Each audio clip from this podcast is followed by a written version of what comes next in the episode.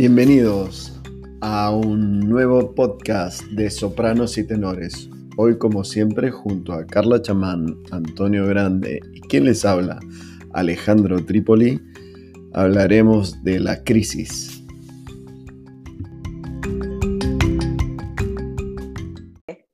¿Le agarró la tormenta? Se nos fue. Alejandro, cuéntame. Estuvimos conversando acerca de la importancia de, crisis, ¿verdad? Hasta que Antonio regrese con nosotros. ¿Qué, qué es crisis para ti? ¿Cómo, ¿Cómo lo ves? A ver, crisis. La verdad que, que, la manera en que me gusta tomarla a mí el tema crisis es del punto de vista personal. ¿Por qué? Porque como entendamos, si tenemos una familia está compuesta por personas, una empresa está compuesta por personas y por lo tanto la crisis me gusta verla desde el punto de vista personal. Y desde ese punto de vista, considero, tratándolo de explicar en, sí, en simple, para mí una crisis es el choque entre dos, entre dos fuerzas. Por un lado tenemos la fuerza de una situación que es nueva para mí y por el otro lado la evaluación de mi capacidad para, para poderla afrontar. Y desde ese punto de vista, para mí la crisis puede ser, viste, es eso, no, no es nada más complejo de que yo estoy chocando, ahí llegó Antonio, es el esas dos fuerzas, entre una situación que me pasa y entre mi sensación o mi creencia de la capacidad para superarla o no. Desde ese punto de vista es algo que desde el punto de vista del comportamiento lo, encuentro así, pero me gustaría saber un poco la opinión de, Antonio desde su experiencia como coach y ayudando a gente a superar situaciones difíciles también. ¿Cuál, es, cuál es la pregunta? Te fuiste y regresaste. La pregunta es... Mi pregunta es, desde mi punto de vista, una crisis es el choque entre dos fuerzas. Uno, una situación inesperada que llega a mi vida, eh, y por el otro lado, la evaluación de mi capacidad para superarla o no que tengo. Entonces, eso me pone, me trastoca la situación. Yo decía, eso es desde el punto de vista del comportamiento, como lo entiendo, pero también quería saber tu opinión porque vos has ayudado a mucha gente desde tu labor como coach. Eh, has acompañado a mucha gente en el, tránsito de crisis. ¿Cómo opinás vos que, es? Pues no lo vais a creer, pero acabo de terminar ahora mismo con una empresa chilena, hace media hora justo, y justamente salió el, tema crisis, ¿no? Así que es buen momento para, para a lo mejor responderlo desde ahí, desde, lo que ellos tienen, ¿no?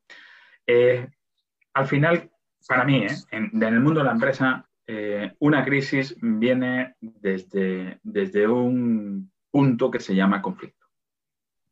O sea, no puede haber crisis sin conflicto. Si yo estuviera bien, no tendría ese problema. Ahora, en las empresas es donde surge el conflicto. El, conflicto es como, es como una diferencia entre las metas que tú te pones o que pones a tu equipo y las capacidades que tú tienes o que tiene tu equipo.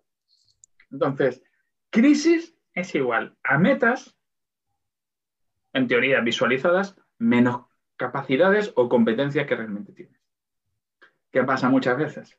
Que en una situación de crisis, en vez de mantener las metas, lo que hacemos es que las bajamos, porque no somos capaces de potenciar las capacidades. Pero ojo que esa es mi manera de pensar desde donde vengo justamente ahora. O sea, metas menos capacidades. Eso es crisis. Está bueno.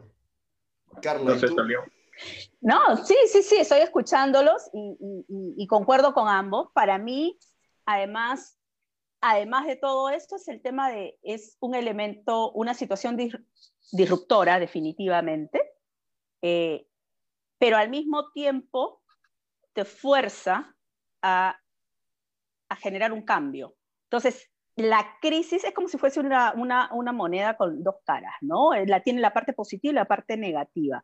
La parte negativa, obviamente, es cuando, como tú bien señalas, eh, Alejandro, no tienes las capacidades para poder manejarla. Y en ese momento no tienes las soluciones.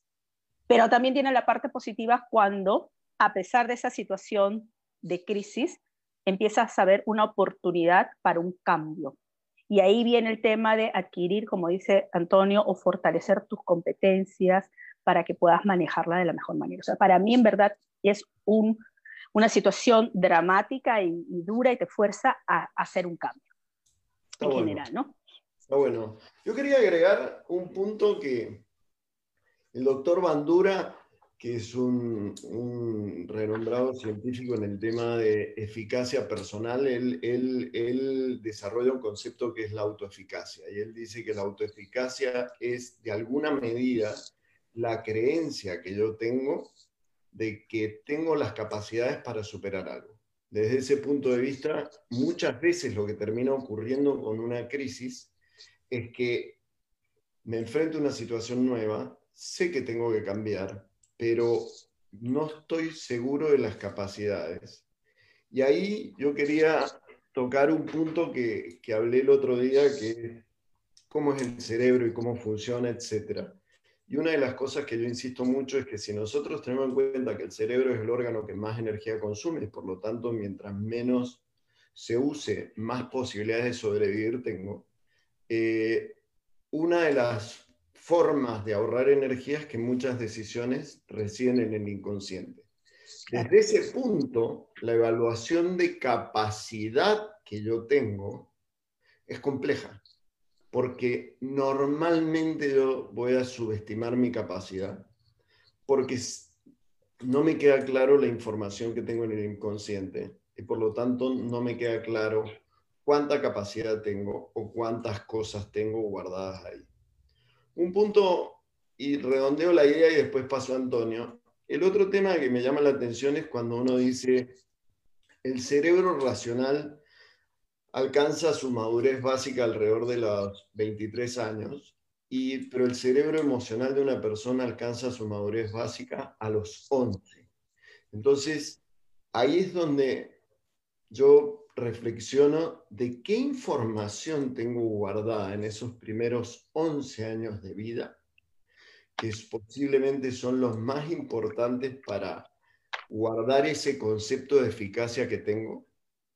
Porque después cuando venga una crisis, yo voy a estar respondiendo sobre experiencias que guardé a los 11 años. Y ahí una de las, yo he elaborado una, una teoría producto de lo que, yo le llamo conversaciones con el inconsciente a través de hacer hipnosis a gente, he llegado a la conclusión que todos tenemos un niño herido metido en la cabeza. Entonces, viviendo en mi cabeza, y ahí viene el problema, porque viene una crisis, yo racionalmente sé que me tengo que mover a un lugar, pero dentro tengo un niño que me dice, no me voy a mover porque a donde tú quieres a mí me asusta. Entonces, creo que ese es un punto donde creo que la evaluación de la capacidad que uno tiene para superar una crisis dista mucho de mi real capacidad. En el 90% de los casos que, he visto, encontramos un niño amigo que me dice, oye, no te muevas, no me conviene, no me gusta, etc. Entonces, por eso yo quería, si podíamos conversar antes de pasar al mundo de la empresa, al mundo personal, porque sí me gustaría saber Antonio, ¿cómo, si tú te encuentras con esas personas que te piden ayuda y vos te das cuenta de que él es súper capaz, pero él no, él no es racionalmente o no es claro de la capacidad que tiene? Te, cuento que estaba tomando un montón de apuntes contigo. Así que yo, es que no me doy cuenta y, me pongo en modo, en modo alumnito. Entonces, eh, ¿cómo era la pregunta? A ver si No, no, no, la pregunta es... No, no, no, mi teoría, mi teoría viene por el tema de decir, oye, al final yo tengo muchas de las decisiones que tomo son tomadas por el inconsciente y el inconsciente no sé qué tengo grabado. Y la otra parte que planteaba, si mi cerebro emocional básicamente se conforma alrededor de los 11 años, mucha de la información con la que yo respondo a situaciones que enfrento actualmente son informaciones de cuando yo era muy chiquitito y donde no tengo, no tengo noción que las tengo guardado dentro de mi cuerpo. Y por un lado, la parte frontal de mi cabeza, que, que tiene la capacidad de pensar en el futuro, dice, oye Alejandro, esto es lo que tienes que hacer, pero por el otro lado tengo un niño que dice, oye, a donde tú me quieres llevar, yo no tengo ganas de ir. Y eso es lo que le mencionaba a Carla, que, que yo lo, lo, he encontrado haciendo hipnosis, donde llegas a cosas sorprendentes, que después le puedo dar algunos ejemplos, pero un poco lo que mi consulta es, cuando tú acompañas a una persona en el proceso de transitar una crisis como coach, si te encuentras esa situación que estoy reflejando, donde una persona tiene todas las capacidades, pero el único problema es que el único que no lo ve es él. Mira, eh, ante situación de crisis, ah, aquí entraría algo que, creo que es súper importante y que oí la semana pasada. Y se lo oí a un, colombiano, ¿no? Y es, y, lo puedo traer aquí ahora, ¿no? De hecho, creo que funcionaría muy bien. En una situación de crisis hay que hacerse dos preguntas. ¿Qué es lo que te interesa y qué es lo que necesitas? Porque son dos cosas diferentes. O sea, eh, de alguna manera, imagínate que, yo estoy súper cansado ahora mismo eh, y decido, si se pudiera, irme a dar un paseo por la calle. Y en ese momento me llama Carla. Y ella me dice, oye, ¿sabes qué? Necesito, eh, me interesa, me interesa hacer un, programa de gestión de crisis contigo y con Alejandro para mi equipo de Ñustas. Yo le digo, ¿cuándo quieres que hablemos? Y sigo paseando. Pero como Carla me llame y me diga, oye, necesito un programa de crisis con Alejandro y contigo, yo que le contesto, hablamos ahora mismo. Entonces, ante una situación que la gente habla crisis, lo que tenemos que identificar muy bien es lo que te interesa de lo que necesitas. Porque ahí hay una gran clave, hay una diferencia. La gente muchas veces lo que no sabe es lo que tiene y lo que ya no quiere. Mm lo que tengo y ya no quiero tener. de alguna forma se relaciona mucho con lo que tú me hace sentido con lo del niño, ¿no? Al niño muchas veces a nosotros nos cuesta soltar cosas. Pero ¿qué es lo que tengo y lo que quiero dejar de tener? Hay un ejemplo que es clave. Ahora mismo con esto del coronavirus hay mucha gente que ha engordado. ¿Qué es lo que quiere? ¿Qué es lo que tiene? 10 kilos de más. ¿Qué es lo que quiere dejar de tener? La barriga. Entonces, en esa situación, ¿cómo le pones en marcha? La palabra clave es esa. ¿Qué necesitas? ¿De acuerdo? ¿Y qué eh, te interesa o qué es lo que te gustaría, qué es lo que te gustaría tener? Creo que, va, creo que va por ahí. Entonces hay que soltar, hay que soltar mucho lo que te interesa. Hay que soltar ese, esa parte de, de niño que tiene muchas cosas positivas porque tiene la inocencia, pero también tiene creencias que hacen que en esta situación de crisis que vivimos, lo que valía la semana pasada ya, ya, no, vale, ya no vale ahora, ¿no? Eh, yo apuntaba también otra cosa mientras estabas hablando, que es eh, muchas veces los crisis les están generando dolores. Mm. Dolores, ¿y, ¿y qué es un dolor? Para mí un dolor es un problema específico, localizado y crítico. Un problema específico que sé dónde está y que me hace mucho daño. Eso es crisis. Entonces, vamos a poner los nombres a las cosas que realmente son. Porque hay mucha gente que habla de crisis cuando habla de insatisfacción. Eso no es una crisis. Hay gente que habla de... Vos no estás hablando de la crisis de los 50, eso es una insatisfacción. Pues, pues, pues, Alejandro, te, te, voy a contar una cosa. Estoy a día 12 de junio, 18 y 31, me quedan 49 días. Para entrar a, a la crisis de los 50. A mí me falta mucho, así que por favor, sigan hablando de este tema, está muy interesante. Entonces, eso, eso es crisis. qué, qué, interesante lo que estás diciendo, Antonio, porque a raíz de, de, escucharte a ti y Alejandro, se me viene a la mente un par de cosas, ¿no? La, la, gran diferencia acerca de lo que queremos y lo que necesitamos. Y cómo ahí nada más en esa dicotomía pueden surgir crisis personales, ¿no? Por un lado. Y cómo dentro de esa crisis personal, eh, que, que puede acarrear, como tú dices, traer algunos dolores que se manifiestan en algunas situaciones, pero como esa crisis personal entre lo que quiero y lo que necesito y mi conformismo o no frente a esa situación que me pueda generar una crisis y cómo podemos proyectar esa crisis en nuestro entorno y pasar de una crisis personal que no podemos manejar porque nos genera estrés, porque no sé cómo abordarla, porque no tengo el apoyo para, para realizarlo, porque no puedo cumplir con las cuestiones mínimas que, que, debo de cumplir. Hablo de, de, tema de una crisis laboral, por ejemplo, o de una crisis financiera personal. cómo eso proyecta en tu entorno inmediato y puedes involucrar a otras personas, contagiar esa crisis y, amplificarla y no poder encontrar las soluciones que se necesitan. Porque, nuevamente volviendo a tu caso, Antonio, yo estoy pensando en un par de casos, a veces queremos, ¿no es cierto?, algo y no es lo que necesitamos. Y la gente nos puede dar lo que queremos, pero no lo que necesitamos. Y ahí vienen muchos choques también, ¿no? Bueno, yo, yo ahí quiero, quiero poner un, un ejemplo que me tocó hace un par de semanas, que me tocó una, ayudar a una persona que es un ejecutivo de una compañía grande que está trabajando en Centroamérica y me, me consulta por, por el tema, dice, oye, me han hablado de ti alguien en, Nueva York que tú me puedes ayudar con hipnosis al tema de sueño. Y yo digo, no, escúchame, el tema, el sueño es un problema, es un síntoma, ¿cuál es el problema? Y él me dice, mira, nos ponemos a conversar y llegamos, dice, bueno, al final me han dado un nuevo encargo en mi empresa y eso me tiene muy mal y me gustaría saber cuál es la causa por la cual cada vez que tengo un encargo me pone muy mal y me quita el sueño, etc. Y nos pusimos a tratar de encontrar cuál era su creencia, porque si tú le preguntas a la, a la persona a nivel consciente, yo ahí me quedo con una frase de Dan Ariely que dice, el ser humano no sabe por qué decide, lo que tiene es una tremenda capacidad de inventar una historia coherente respecto de algo que desconoce. Entonces, cuando yo me siento con la persona y le pregunto, él me cuenta una historia, mira, puede ser por esto, etc. Cuando entramos en un proceso de relajación profunda, yo le preguntaba memorias infantiles, no tenía ni una.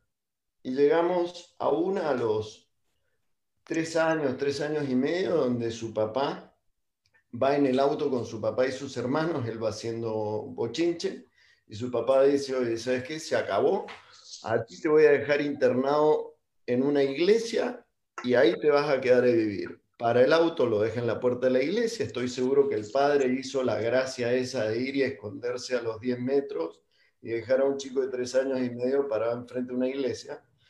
En ese momento él creó una, formó una creencia que es muy difícil de romper en el mundo consciente, que es, oye, cada vez que tú haces... El abandono.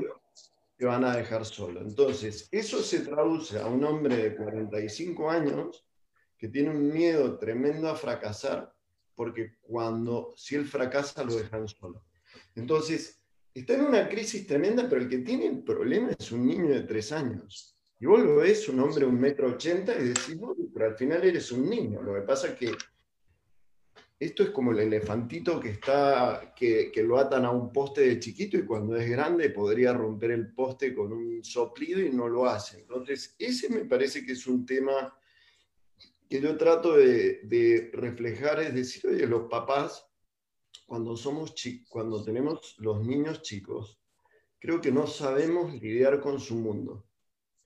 Y lidiamos con el mundo del niño desde nuestra percepción de Y en eso hacemos mucho daño. Y creo que después lo que nos encontramos son adultos sin herramientas para lidiar una crisis, porque en el fondo vos lo que tenés es un tipo que le han dado un trabajo que lo puede hacer, pero en el fondo tiene un niño que dice, si la embarro, me van a dejar solo y a mí no me gusta estar solo. Entonces, eso es lo que he encontrado a veces, y por eso yo insisto mucho en que para salir de una crisis debe haber cinco o seis técnicas que uno sigue, que son las que, las que Antonio también plantea. Lo que pasa es que a mí siempre me gusta atar las cosas a cómo funciona el cerebro, qué hago, cómo lo hago para, para unirme al mundo más, más tangible, pero es eso, es decir, oye, estás parado acá, que tienes que soltar y que tienes que adquirir. Al final, para mí se trata de eso, de soltar cosas y adquirir cosas. Súper súper interesante, Alejandro, solamente para hacer un comentario antes de pasar a Antonio, porque en, en justamente, cuando hacemos este tipo de, capacitación y de coaching, eh, una de las cosas primero que hacemos en la primera etapa es trata de abrazar a tu niña adentro, reconcíliate con tu niña o con tu niño en este caso. Mírate a ti cuando tenías 3, 4, 5 años, analiza cuáles son o recuerda cuáles son sus temores, sus deseos, sus sueños. Y esa conexión del adulto de hoy, en mi caso, de Carla de ahora, adulta, mamá, con mm, Carlita cuando era chiquita, eh, ayuda muchísimo. Es un proceso además de sanación sumamente importante, sumamente importante. Este, porque cuando sientes, sientes o abandonado o em, con miedos y tal, poder reconectarte y decirle, no, eh, yo estoy aquí, la adulta, con la niña, y te voy a ayudar y vamos a salir juntos de esto. Digo, este proceso y estas conversaciones son bien profundas y impactan, ¿ah? ¿Sabes qué? Una, agrego una cosita nada más. El cerebro es capaz de aceptar una verdad que no me conviene si es que con esa verdad que no me conviene evito un daño para mí. Mayor. Por ejemplo, otro caso, no quiero aburrir con esto, pero, pero me parece que son ejemplificadores. Encuentro un chico que tiene ataques de pánico porque él trabaja con su hermano y su hermano ha muerto su hermano era el que era como el jefe y trabajaban en dupla, su hermano ha muerto y él tiene ataques de pánico y no puede trabajar. Y me lo encuentro renunciando para, porque no, no puede trabajar. Vamos a ver la causa y encontramos que cuando él era chiquito, 3, 4 años, su papá era una persona abusiva. Cada vez que él cometía un error, el papá le pegaba, la mamá lo defendía y el papá le pegaba a la mamá. Entonces, de chico, él generó una creencia que cada vez que él mete la pata, alguien que él quiere va a sufrir. Entonces, ahora cuando se muere su, su hermano, él tiene que enfrentar a cometer errores y ese niño dice, no, tío, esto no lo quiero. Entonces, me parece que el proceso de Newstas, que lo encuentro válido, de, oye, sana este niño, creo que debería ser el primer paso frente a una crisis que tengamos cualquier tipo, un divorcio. No me voy a poner en algo complejo como puede ser la pérdida de un ser querido, no quiero entrar ahí, pero pienso perder un trabajo, perder un, divorcio, que quiebre tu empresa, eh, todas las cosas que pueden pasar, me parece el primer paso sería levántate todas las mañanas y abraza al niño herido, porque ya Exactamente. está dando algo. Recordamos que tenemos este, las preguntas, que nos hagan preguntas que Antonio, Alejandro y yo vamos a estar respondiendo. Dale, Antonio. Pues fíjate que, es que de nuevo me quedo embelesado. Entonces me, cuesta ponerme a mí, me cuesta ponerme en marcha, ¿no? A ver, que... Eh, mira, yo no sé si todas las crisis son oportunidades. No sabría decirlo. Creo que habrá algunas que sí, Creo que hay otras que no. Creo que hay crisis que se pueden manejar eh, de una manera. Creo que hay crisis que se pueden manejar de manera muy, muy peligrosa. Creo que, eso es. Y se me ocurre otra pregunta que muchas veces le hago a la gente. Cuando está en situación de crisis, ahora que te llegan y te dicen, no sé si cerrar, si no cerrar, si despedir a gente, si no despedir a gente, si quitarme encima al socio, si no. Yo la pregunta que le hago es, ¿qué es lo que puedes perder tú y qué es lo que puede perder el otro. Creo que ahí hay, una de las grandes claves, ¿no? Eh, ¿Por qué viene eso? ¿Por qué quiero compartir esto? Mirad, lo peor que te puede pasar, lo peor que te puede pasar es que en una situación de crisis, que es de relaciones con alguien, ejecutiva, con proveedores, tal, la persona que tienes enfrente no tenga nada que perder. O sea, es como que llegas y le dices, le estoy poniendo contra un abismo. ¿qué es lo que va a pasar? ¿Qué va a salir empujando para adelante. O sea, que va, que va a salir empujando para adelante. Eh, lo hizo, creo que uno de ellos fue Alejandro Magno y otro fue alguno de las personas que vinieron de España en, la época del descubrimiento. Quemaron las naves, ¿para qué? Para que la gente no pudiera ir para atrás. Entonces, ojo, que en la situación de crisis, cuando afecta a otras personas, tienes que tener muy, muy, muy presente si la otra persona no tiene nada que perder. Porque como no tenga nada que perder, ahí sí vas a tener una crisis, pero del tamaño exponencial. Porque no va a ir a por el problema, va a ir a por ti.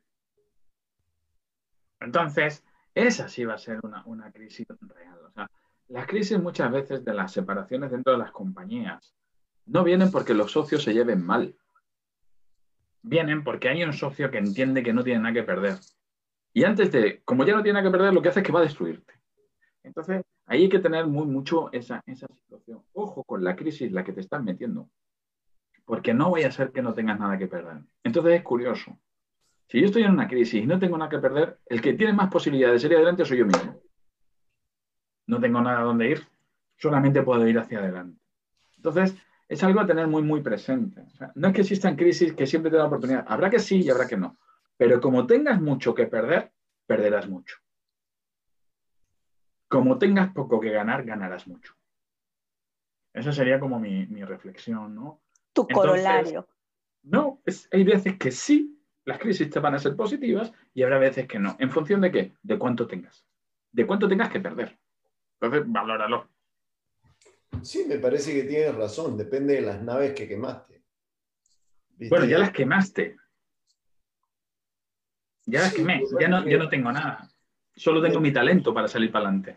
No, me ponía a pensar, viste, en, en situaciones donde, por ejemplo, tú te quedas sin trabajo y tienes que alimentar a tus hijos. Pucha, ahí, tío, no tienes tiempo de preguntarte mucho. Lo único que haces es viste, como cuando uno se cae al piso, lo primero que dice, oye, a ver, evaluación de estado, no me he roto nada, bueno, ahora me paro con cuidado y después vuelvo a caminar. Entonces calculo que cuando tienes un porqué, eh, es como haber quemado las naves, viste, tío, me tengo que mover, me tengo que mover por ellos, tengo que salir adelante.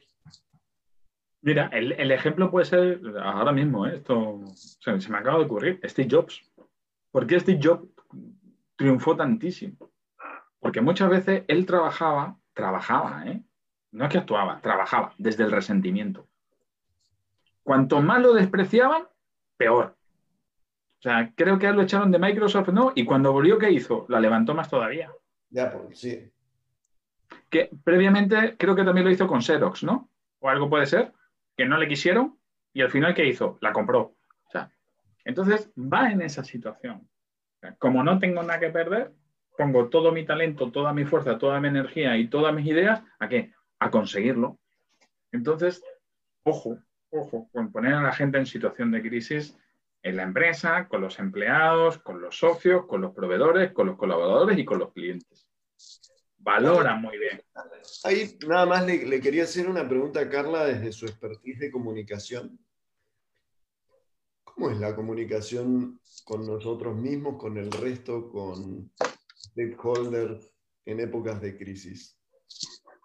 Bueno, dos cosas. Uno, que, hay, habíamos hablado de diferentes tipos de crisis en, en, el mundo empresarial y también en el mundo personal y familiar. Este, una de las principales causas de las crisis son las comunicaciones o malas comunicaciones, ¿no? Le estaba comentando yo hace un par de días a, Antonio, acá en Estados Unidos, un caso muy interesante de, crisis de comunicación. El CEO de CrossFit, una marca enorme que, tiene muchísimos afiliados de gimnasios a nivel de Estados Unidos, hizo un comentario bastante desafortunado a raíz del tema de lo que ha pasado aquí con, con George Floyd, la muerte de, este eh, afroamericano a manos de una, un, personal de policía en, en, Estados Unidos, hizo un comentario desatinadísimo, perdió un montón de clientes, entre ellos de Reebok, y a los dos días tuvo que, renunciar y salir, porque estaba quitando muchísimo eh, sus marcas, las marcas asociadas a ellos empezaron a salir. Entonces, por un lado es el tema este de la crisis de comunicaciones. Cuando entramos en etapa de crisis, en verdad, hay varias, varios ángulos, varios enfoques. Hay algunos que deciden, mira, hasta que esto no se resuelva, no comunicas, no dices nada para ver que esto pase, ¿no? Hay un enfoque de ese por ahí. Aquellos que son menos adversos al riesgo, hay otros donde yo trato de, eh, de, o donde yo creo que con la experiencia he estado, me están llamando, me están llamando, este, que es el tema de saber comunicar y comunicar clara y transparentemente. Y hay otro espacio que dice, cuando, en épocas de crisis tú no puedes dejar de comunicar, tienes que comunicar y a veces comunicar más, más frecuentemente y con, con mucha mayor claridad. Yo creo que en etapas de crisis la comunicación es fundamental. Tiene que ser una comunicación clara, transparente y con un tono adecuado.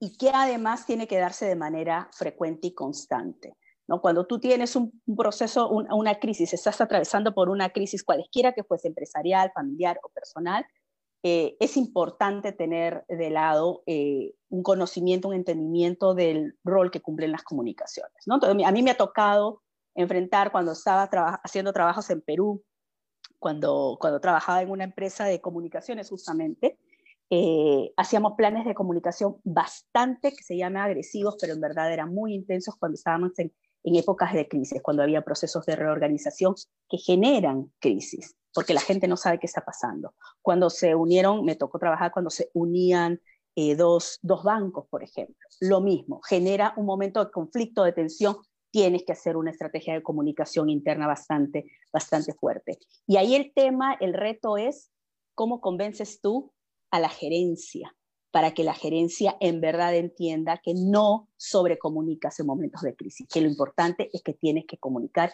y comunicar constante y frecuentemente con el tono adecuado, ¿no? Está bueno. Está bueno. Hay, gente que, hay gente que siente que tiene que hablar. Y al mundo personal, si vos decís, por ejemplo, en, el caso de Ñustas, por ejemplo, que les enseñan a la gente a abrazar al niño herido, etcétera, ¿Tienen algo que, que, les enseñe a decir, oye, comunícate? sí, claro. De esta manera. Absolutamente. De manera general, lo que tratamos nosotros es de que, y eso aplica para hombres y mujeres, ¿ah? es entender, tener la claridad primero, que es un poco lo que habíamos conversado. Cuando entras en una crisis no te paralizas, tienes que tener claridad para poder actuar. Entonces, cuando una vez que tú tienes esa claridad, puedes ver quién eres, tu propósito, qué te apasiona, en qué eres talentosa y desarrollas tu elevator pitch. Mira, esto no se aplica a crisis, pero sí es importante que lo tengas como una base. Y en el elevator pitch, tú tienes que explicar quién eres y por qué eres lo que eres o por qué haces lo que tú haces. Cuando tú tienes esa base comunicacional, te ayuda después a enfrentar de mejor manera una crisis. Porque si la crisis te está diciendo tienes que ir por este lado, pero tus fundamentos, tus valores están claros, tú dices, ok, no, déjame repensarlo. Entonces, esos ejercicios mínimos, Alejandro, de poder saber quién eres, por qué estás haciendo lo que estás haciendo o hacia dónde vas, en épocas de crisis te ayuda mucho porque te ayuda a tener claridad para poder enfrentar esa situación de tensión, ¿no? Sí, me parece que, es genial porque es como que tú dices, dentro del cerebro hay un mecanismo que es el sistema de activación reticular. El sistema de activación reticular es un filtro que tú tienes para, para enfocarte en lo que es importante.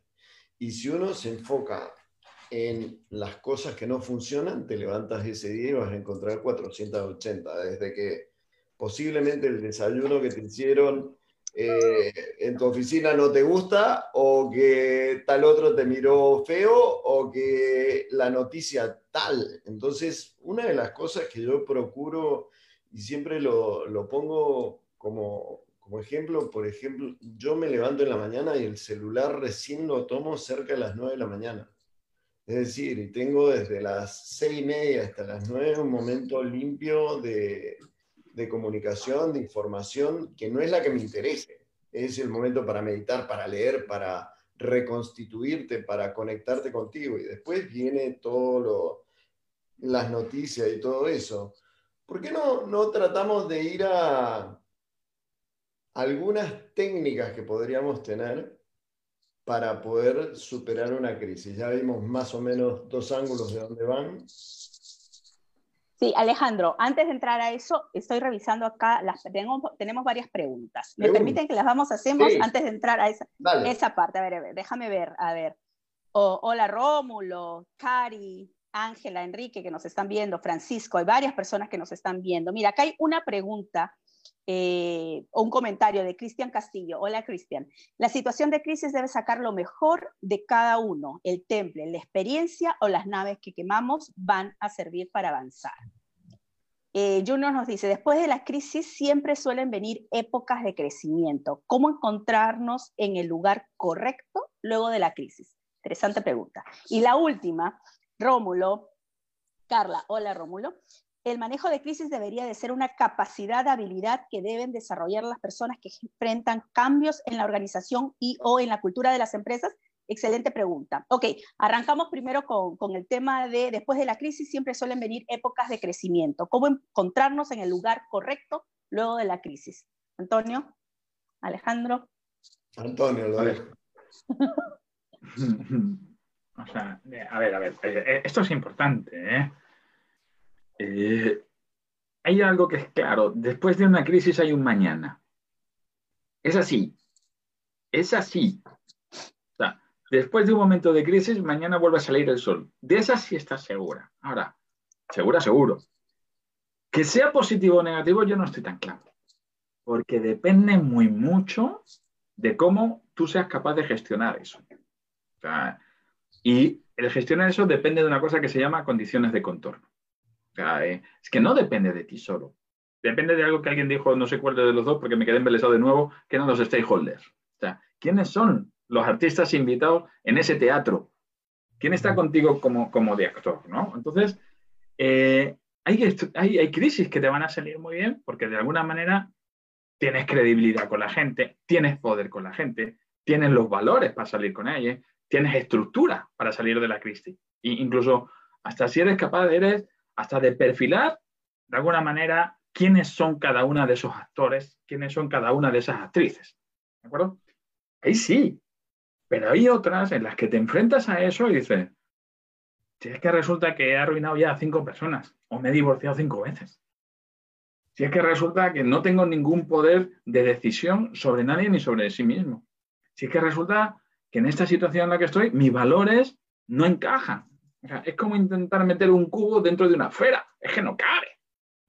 Entonces, ahí es donde sí que hay que valorar si las crisis siempre son positivas o negativas. No, hay crisis positiva y hay crisis negativa. Y todo, que levanten la mano el que no, ¿quién no ha tenido una crisis negativa en su vida? Entonces, es que no, no ojo con, con, ese optimismo quizá un poco exacerbado que puede ser un poco peligroso. no, no, es que yo le esté llevando la contraria. Yo lo que digo es que tengamos cuidado, no vaya a ser que detrás de una crisis aparezca el tonto motivado, que eso es extremadamente peligroso. Entonces, Vamos a trabajar desde ahí. O sea, ¿qué credibilidad tengo yo para salir de la crisis? ¿Qué poder tengo? Eh, ¿Cómo gestiono el conflicto? ¿Cómo estoy estructurado? ¿Cuáles son mis valores? Y desde ahí, ojo, ¿eh? porque no vaya a ser que entre en, una especie como de campo de muerte del que sé muy bien cómo voy a salir, que es con los pies por delante. Eh, eh, cuidado con eso, ¿eh? no, no, todas las crisis son positivas. No todas las crisis son positivas. Vamos a la, otra pregunta acerca del manejo de crisis, si debería de ser una capacidad o habilidad que deben desarrollar las personas que enfrentan cambios en la organización y o en la cultura de las empresas. Mi respuesta es sí, totalmente, ¿no? Eh, además, el manejo de la crisis implica muchísimos temas. No sé lo que Alejandro y, Antonio eh, tienen para, comentar. ¿Cómo lo veo yo? lo que me ha tocado a mí vivir es mi experiencia personal, que puede ser probablemente muy diferente a la de ustedes, ¿no? Lo primero es que tú tienes, frente a una crisis, ah, acá podemos utilizar, perdón, me estoy acordando, este, el cable rose, eh, la curva, rapidito, que está buenísima esta pregunta. Junior, ¿la puedes poner, por favor? Porque obviamente hay un montón de emociones que ocurren en ese momento y este, y obviamente tienes que aprender a separarlas. Y claro, primero arranca esta, esta curva del cambio de Kugler-Ross, este, está referida a ella en los años 60. Eh, eh, trabajaba muchísimo con pacientes que habían sido diagnosticados ya de morir, o sea, pacientes terminales, y hace una investigación acerca de esos pacientes y cómo, enfrentaban ellos la muerte. Y este modelo que son los, los los pasos, digamos, que ella identifica desde el momento del shock que se le da la noticia hasta que ya aceptan y luego posteriormente mueren. Esta curva se utiliza mucho en todo lo que son procesos de cambio. Entonces, acá solamente por dos segundos comentárselos porque obviamente esto aparece en, en, momentos de crisis también cuando te genera algún tipo de cambio. Hay un shock, hay una negación, hay frustración, te deprimes, experimentas, decides, integras y empiezas a hacer un cambio para poder enfrentar esa crisis. Lo podemos aplicar a diferentes eh, espacios y situaciones de nuestra vida. Gracias, Junior. Eh, sí, es buenísimo. Eh, y, lo que, y lo que dice al final del día es que además se aplica no solamente a los pacientes que, han vivido este, o que están a punto de morir, a los familiares de, de los pacientes, que también vienen exactamente una, una, una curva similar. Entonces, a lo que voy es que necesitas tener, sí, y desarrollar muchas habilidades asociadas para el manejo de crisis. Uno de los temas es manejar las emociones, una inteligencia emocional bastante alta. Segundo, el tema de o amplificas o contienes. Tú, si tú estás en una situación de, toma de decisiones, tienes una crisis o la amplificas y irradias ese sentido de ansiedad, de estrés y de angustia a tu equipo o lo contienes. Y si la contienes, tienes que también desarrollar una serie de, de habilidades porque la contención implica un trabajo emocional, de inteligencia emocional enorme. Y finalmente, obviamente, el tratar de estabilizar la situación una vez que encuentras la solución, ¿no? Y usualmente en el tema de, crisis tienes que trabajar con equipo, tú no puedes trabajar solo. Equipos que puedan ayudar a tener este, una solución. Esa es mi experiencia personal, pero ahí Antonio y Alejandro, que han vivido muchos años más que yo, pueden tener algunos comentarios. Creo que yo soy el que más años ha vivido, entonces tomo de nosotros el que más ha vivido. Tomo, tomo, tomo tu curva, la curva que. Yo, yo, yo, tomo nota, yo tomo nota para devolverla luego. Y, estoy 100% de acuerdo con eso. Y todas las personas reaccionamos como si fuera reflejo condicionado a cada parte. Entonces uno mira y dice, en la etapa de frustración, y nos vamos a dar cuenta que al inicio de la pandemia, donde estábamos en etapa de frustración, el mundo se puso a hacer panes. Uno mira iba al supermercado, se había acabado la harina en Instagram, todo el mundo se convirtió en panadero. Y uno dice, ¿por qué todo el mundo se convierte en panadero? Era un proyecto de un día. Tomo, empiezo con un conjunto de ingredientes no conexos en la mañana y en la noche termino con un pan. Entonces, para el cerebro, ese tema de tener un proyecto de un día es valioso, porque frente a la incertidumbre no sé qué cuerno va a pasar, pero sabes que hoy día hice un pan. Entonces, en esa etapa de la frustración es valioso. Y yo, cuando he hablado con gente al inicio de la cuarentena y me decían un día a la vez, se lo doy como válido al inicio, porque en la etapa de la frustración un día a la vez está bien, pero llega ahora que alguien te diga un día a la vez y digo, no, ahora no te lo compro porque ahora tenemos que tener proyectos más largos que un pan. Porque tampoco te digo que te proyectes de acá a fin de año, pero me parece que llega la etapa de decir, oye, tengo que adquirir nuevas capacidades, tengo que tener proyectos que me den sentido. No importa si perdí el trabajo y pienso que no voy a conseguir trabajo en el próximo mes. Me parece que es un momento de decir, oye, voy a tener un proyecto corto que va a tener un inicio y una conclusión pero ya no un proyecto, un pan, salvo que quieras hacer un, un, emprendimiento de panadería. A mí lo que me causa gracia es que las personas reaccionamos frente a momentos de mucha frustración e incertidumbre igual. Tenemos por un lado los que hacen pan todos los días y por el otro lado, como en Argentina, que veían la, una, una, miniserie de Jesús porque es clarísimo, ¿para qué me voy a meter en otra cosa? Sé que esto, sé cómo arranca la película y sé cómo termina, no me compliques con más incertidumbre. Pero sí creo que hay un momento cuando ya la frustración pasó que el sentido de propósito es muy importante.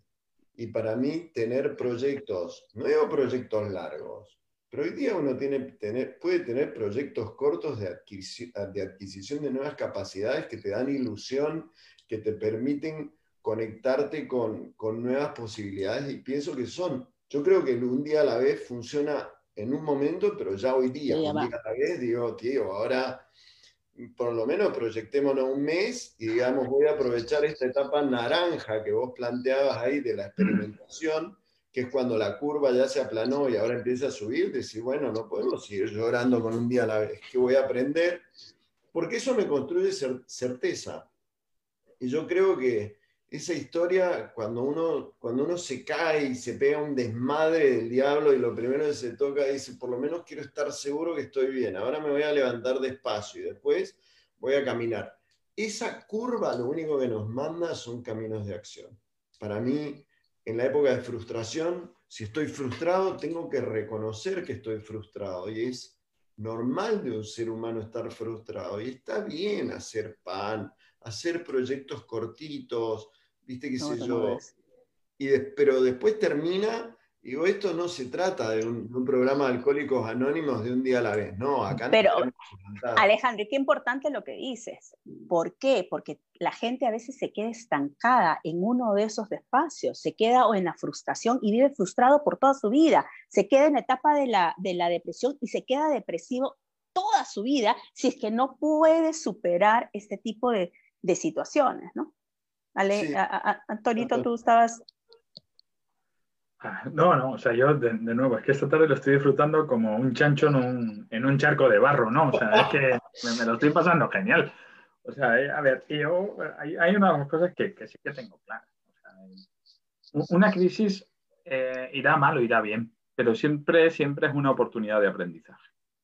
Entonces, y, y, lo que es importante es que ese aprendizaje, si queremos ser así como ya súper buenas personas, hay que hacerlo desde el agradecimiento. O sea, agradecer que, pues agradecer que estoy aprendiendo. Y agradecer también cuál es mi capacidad de resiliencia, o sea, de, de, aprender de todo lo malo que me ha pasado para ponerme otra vez en marcha y saber que me puede pasar de nuevo. ¿no? Es, es agradecer porque voy a soltar lastre. Es lo que, lo que más o menos me pasó a mí hace unos años, y lo sabéis los dos. Es lo mismo que te pasó a ti hace dos años, Alejandro, cuando tuvimos ese aparente problema de salud porque seguimos hoy estando aquí. ¿Para qué, coño, ¿para qué queríamos tanto? O sea, si es que soltamos algo y fuimos más felices. Entonces, es soltar lastre y es ganar músculo. Es que la gente muchas veces confunde la crisis con que me voy a achicar. No, no te vas a achicar, te vas a concentrar, que es diferente vas a pesar lo mismo que antes, pero has cambiado la grasa por la fibra.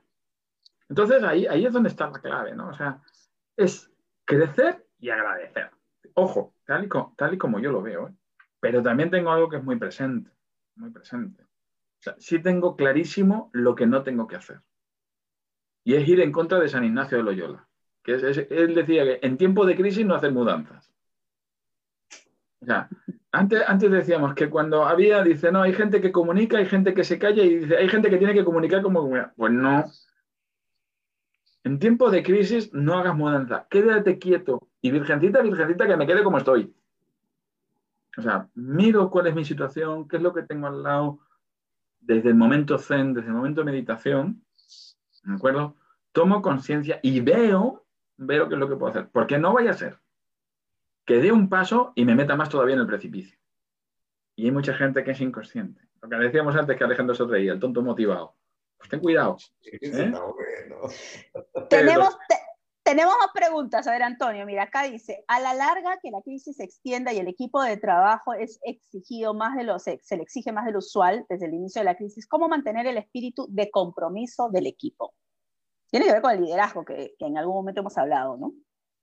Pues mira, para que la gente esté comprometida, hay una de las cosas que tiene que ver mucho y tiene que ver con alguien que conocemos bien que se llama Javier Benítez.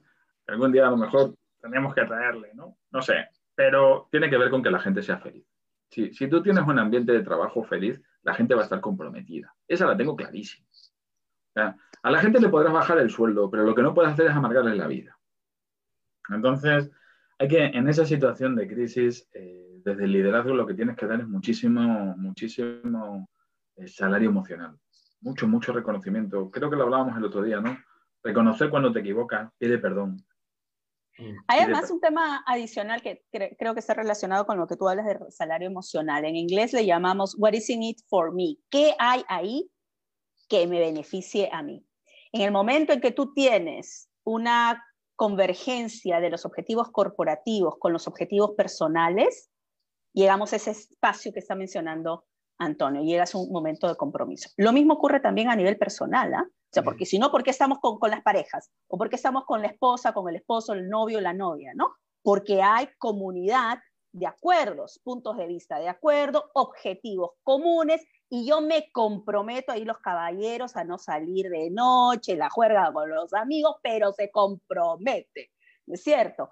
Pero a lo que yo voy es que es, es, eso que tú estás diciendo, Antonio, que se aplica a las empresas, también se aplica a la vida diaria de nosotros, así muy chiquito y muy, muy modosito y simple, ¿no?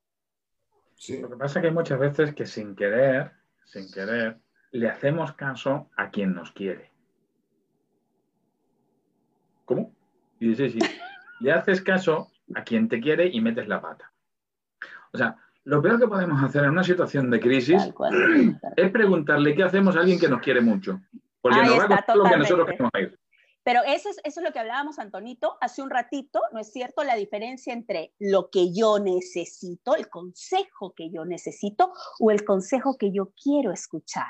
Y yo voy a aquellos que me quieren, al papá, la mamá, el hermanito, la hermanita, el mejor amigo, que sé que me van a decir eso. Y lo que a mí me interesa. Como a mí me, yo lo que yo quiero escuchar, no lo que necesito, no lo que necesito.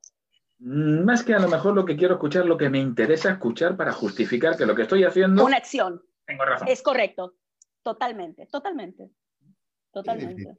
Sí, sí, a veces también, también pasa de que yo en una época era Juan Consejos. Andaba dándole consejo a todo el mundo, ¿viste? Veía algo y decía, tenés que leer este libro, tenés que hacer esta cosa. Y llega un momento que vos decís, las personas le va a llegar la respuesta cuando tenga la pregunta, ¿viste? Porque en ese momento yo venía uno que capaz que no se estaba preguntando nada y le decía, mira, tenés que leer este libro. El otro me miraría diciendo, ¿qué te pasa? Cuando vos tenés la pregunta, yo también creo que las, las respuestas llegan, llegan, llegan, llegan de algún lado, llegan, llegan porque las necesitas, lo importante creo es enfocarse adecuadamente en lo que estoy buscando. En lo que estoy buscando. Para mí es sumamente importante el hecho de, de no conectarme con el lado negativo de las crisis porque es muy difícil salir cuando ya te metiste en eso. Yo tengo una amiga que tuvo una crisis importante, el marido fue diagnosticado Alzheimer y en el mismo año que el marido es diagnosticado Alzheimer, la hija muere. Eh, y cuando le pregunto qué fue lo que más te, te, ayudó, dice, para mí el hábito que implanté fue cada mañana cuando me levantaba, decía, hoy va a ser un buen día. Y simplemente creo que eso ordena el cerebro, porque dice, si hoy día Totalmente. día, vamos a empezar a buscar las pistas que hay. Eso me hace, me hace recordar cuando hace varios años hice una, una certificación en Positive Psychology, un ejercicio que lo repetí por dos años era todas las noches cuando me iba a acostar, tenía un diario en el que decía cuáles son las tres cosas por las que tengo que agradecer hoy. Y ese punto, empezás cuando todos los días tenés que agradecer algo, al inicio empezás a agradecer cosas grandes, pero después llega un momento y te das cuenta que agradeces tener dos piernas, agradeces el poder ver, agradeces el poder escuchar, agradeces el estar en una casa, agradeces el tener una cama, agradeces un montón de cosas que nosotros damos por dada y que no son elementos, no lo consideramos que son elementos válidos para superar una crisis. Porque cuando uno dice, ¿con qué vas a superar una crisis? Y empezás, no, es que no tengo esto, no, no, espérate. Ya sabemos lo que no tenés, pero contame qué tenés. Y empezás desde algo tan simple como decir hoy día respiramos y eso es bueno. Entonces, creo que una de las cosas que a mí me gusta de, psicología positiva, que lo que hicieron fue un estudio científico de cuáles son las cosas que funcionan para aportar bienestar. Eh, psicología positiva y la felicidad creo que no busca tener gente sonriendo, sino gente sintiéndose bien. Y creo que el hecho de levantarte cada día y en lugar de conectarte con lo que está pasando en las noticias, que yo las noticias no las vería. Si yo sé lo que está pasando con el coronavirus en todos lados, ¿para qué lo voy a hacer?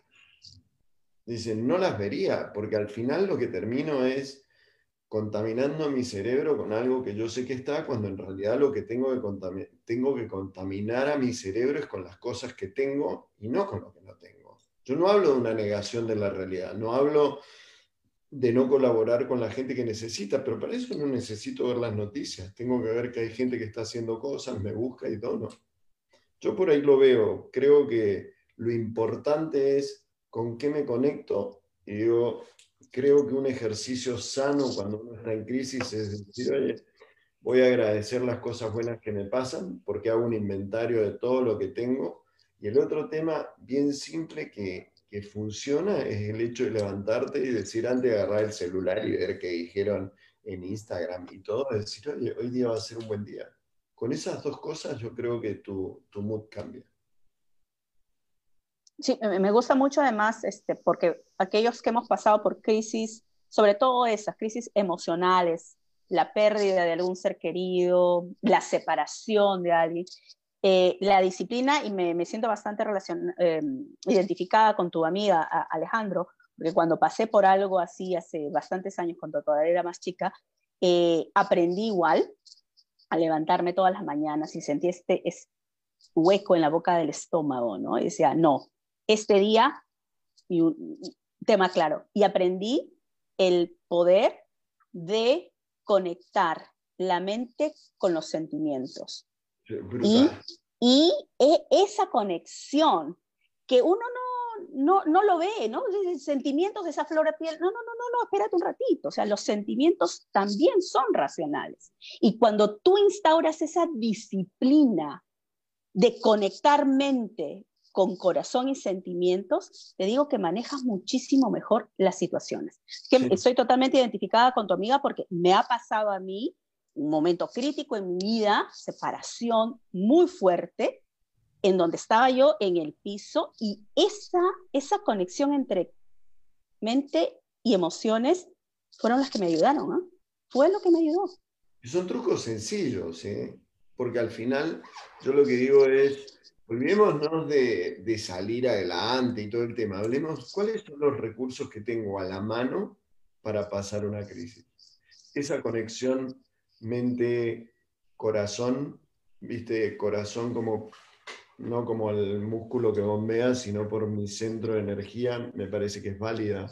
El hecho de poderme desconectar de las noticias un rato, de poder tener, poder meditar en la mañana 10 minutos o un minuto o lo que puedas. Yo te digo, por ejemplo, a mí lo que más me ayudó para pasar eh, la cuarentena, yo una de las cosas que más temor le tenía es decir, oye, ¿qué pasa?